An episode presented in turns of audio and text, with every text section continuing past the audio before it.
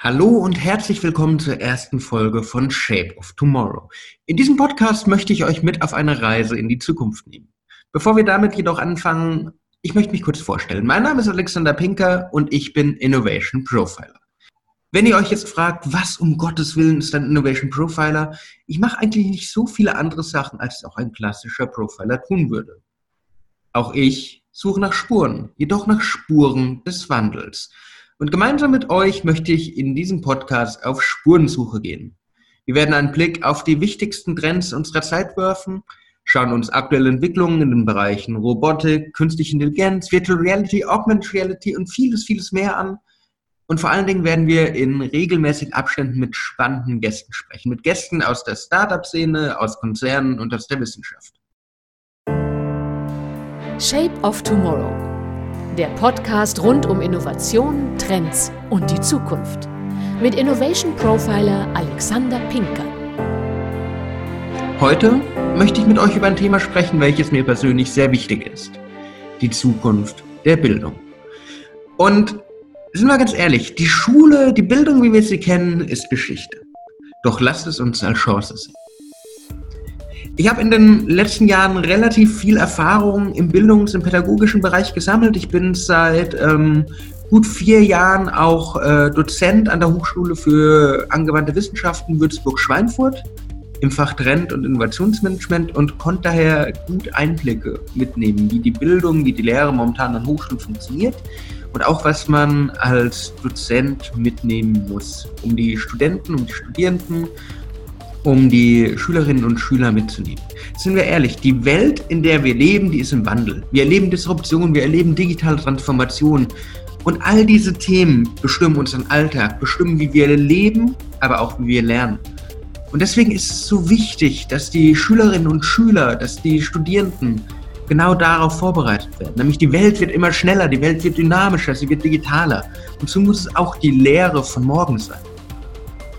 Das bedeutet, Wissen wandert zunehmend in Netzwerke, in Cloud. Wissen wird aus dem Internet abgezogen. Und die Lehre, die Lehrer, die Dozenten, die müssen da mitgehen. In einer Welt voller Daten ist der kompetente Umgang mit diesen, mit dem Öl des 21. Jahrhunderts wichtiger denn je.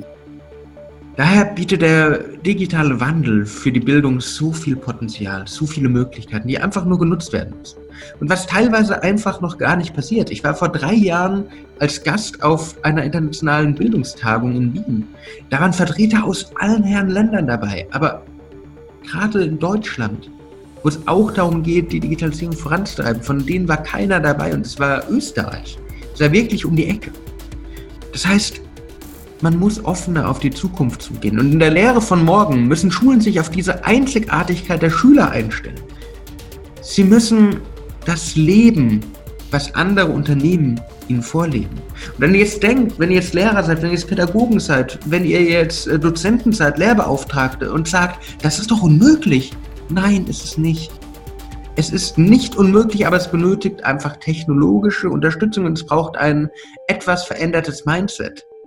Es liegt nämlich an euch, an den Pädagogen dort draußen, um die Schüler auf etwas Neues vorzubereiten, um die Schüler auf die Arbeitsplätze von morgen vorzubereiten. Und die Arbeitsplätze von morgen, die sind von Daten getrieben, die bestimmen sich durch äh, Smart City Anwendungen. Unsere Welt wird digital, unsere Welt wird vernetzt, unsere Welt ist datengesteuert. Wir arbeiten in der Cloud, wir arbeiten mit Edge Computing. Und Augmented Reality, Virtual Reality werden auch zunehmend Teil unseres Alltags. Das ist die Zukunft. Darauf muss man die Schülerinnen und Schüler vorbereiten. Es geht von analog zu digital. Und das sind auch Herausforderungen, die man in der Schule anschauen muss, die man sich in der Bildung anschauen muss. Es liegt daher an der allgemeinen Haltung gegenüber neuer Medien und neuer Technologien, die man vermitteln muss. Und wenn man sich gewisse Studien anschaut, wie beispielsweise die Studie von WISE zur School of 2030, wird der meiste Inhalt in Zukunft, wie wir lernen und auch wie wir lehren, online konsumieren. Und wir erleben das momentan schon durch die aktuelle Situation. Die Folge wird aufgenommen, während wir uns noch im Lockdown von Covid-19, von Corona befinden. Und hier erleben wir jetzt das digitale Schulsystem. Wir erleben, wie Inhalte online vermittelt werden, wie Homeschooling, wie Virtual Schooling immer wichtiger werden. Aber auch vorher haben wir schon gesehen, dass einige Online-Kanäle einfach von einer ganz anderen Bedeutung für die Weiterbildung der Schüler sind. Wie zum Beispiel The Simple Club, wo viele Lehrer, und ich kenne ich kenn auch einige, die in ihrem Unterricht wirklich einfach auf die äh, Videos der YouTuber hinweisen und sagen, hey, das ist The Simple Club, die erklären euch jetzt Mathe. Und zwar in einer jugendnahen Sprache, in einer zielgruppennahen Sprache, individuell angepasst auf das, was die Leute suchen. Nicht mit Informationen, mit Schulbüchern, die schon 60 Jahre alt sind teilweise. Natürlich ist es eine Frage der Infrastruktur. Aber momentan erleben wir ja, dass es klappt. Dass es klappt mit dem Homeschooling, mit dem Virtual Schooling. Und wir können nicht jedem Schüler ein äh, Tablet geben. Das weiß ich. Aber durch Smartphones und ähnliches erleben wir einfach Digitalisierung im Einsatz. Da müssen wir auch bleiben. Schüler müssen daher auf die Welt von morgen vorbereitet werden, nicht auf die von gestern. Stellt euch einfach vor, das wäre in der Vergangenheit nicht passiert. Dann würden wir immer noch auf Schiefertafeln malen, dann würden wir immer noch den Griffel benutzen, dann würden wir immer noch ganz klassisch mit dem Abakus rechnen statt mit dem Taschenrechner. Man muss einfach mal nach vorne gehen. Man muss die Möglichkeiten und Chancen der aktuellen Zeit begreifen. Und dabei müssen Lehrer Mentoren für die Zukunft sein. Und gerade das Wort Mentor ist das Zentrale. Es wird immer Lehrer brauchen.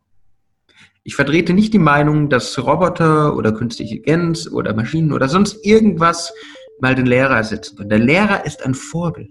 Der Lehrer ist ein Vorbild gerade in den jungen Jahren die Personen, mit denen die Schüler am meisten Zeit verbringen neben ihren Eltern. Das heißt, man braucht die Lehrer, aber ihre Rolle muss sich verändern. Sie müssen diese Mentoren der Zukunft werden. Und um wieder auf die Y-Studie von 2030, also School 2030 zurückzugehen, auch da wird klar, dass die Rolle der Lehrer sich verändern wird.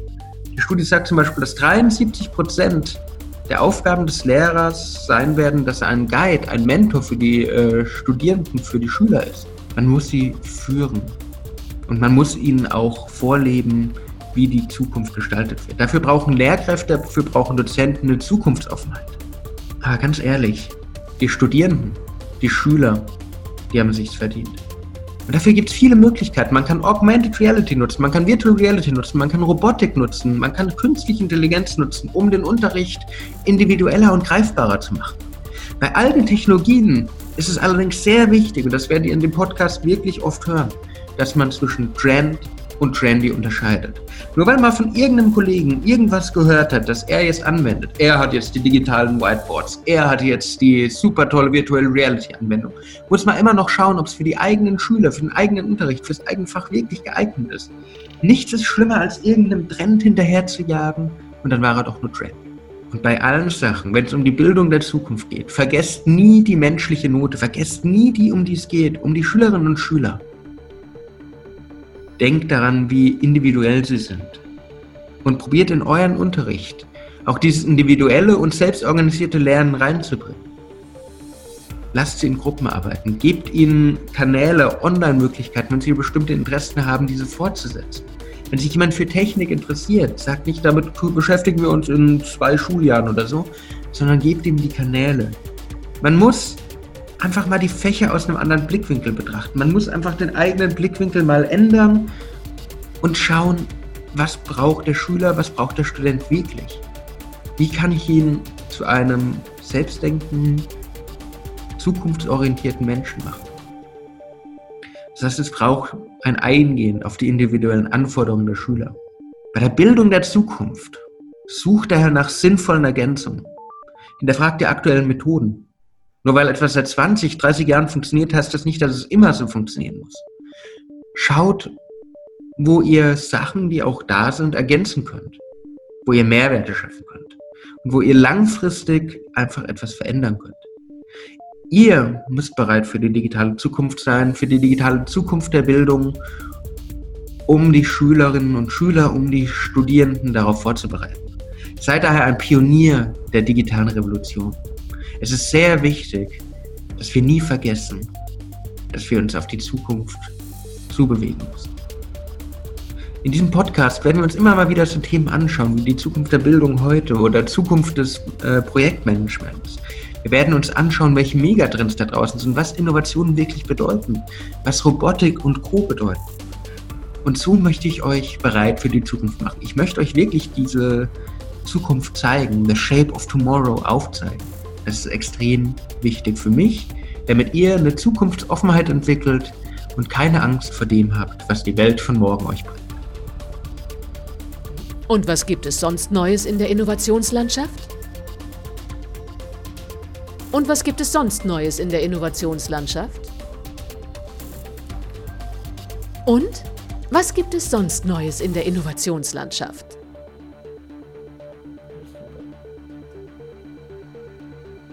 Der Innovation Profiling Business Tipp.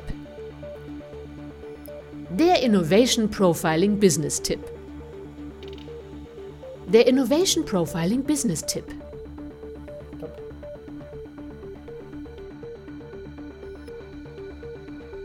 In der letzten Woche gab es einige Neuerungen wieder in der Welt der Technologie und der Innovation.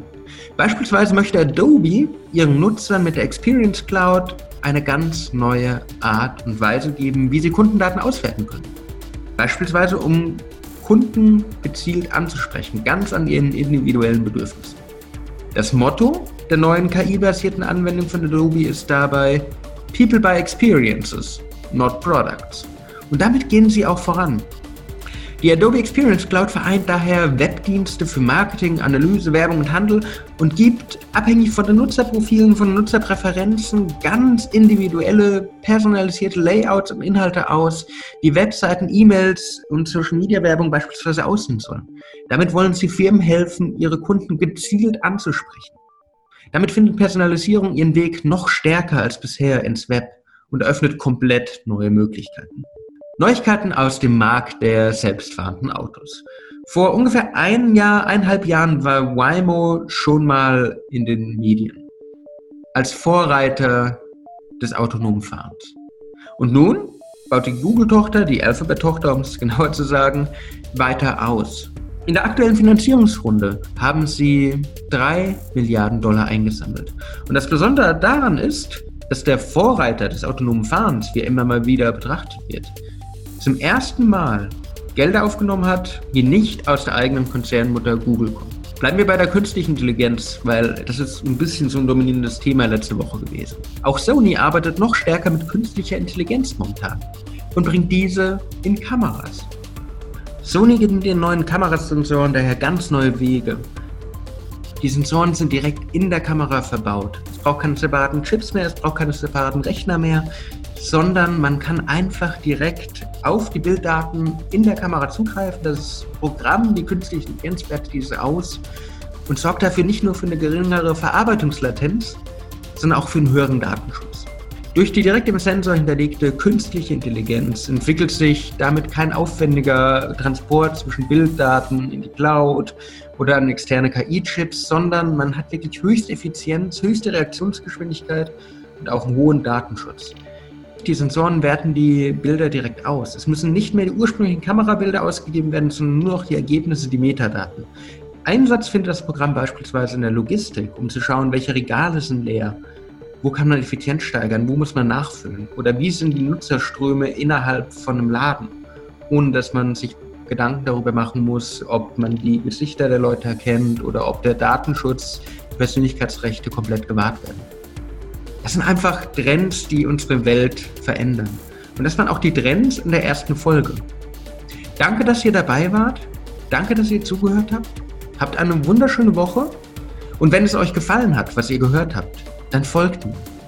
Und wenn es Trends, Innovationen oder Themen gibt, die ich für euch beleuchten soll, dann schreibt mir auf Twitter mit dem Handle at OnlineMedialist oder auf Instagram at AlexanderPinker und sagt mir, was interessiert euch, was wollt ihr hören. Vielen Dank jedenfalls heute fürs Zuhören und bis zum nächsten Mal.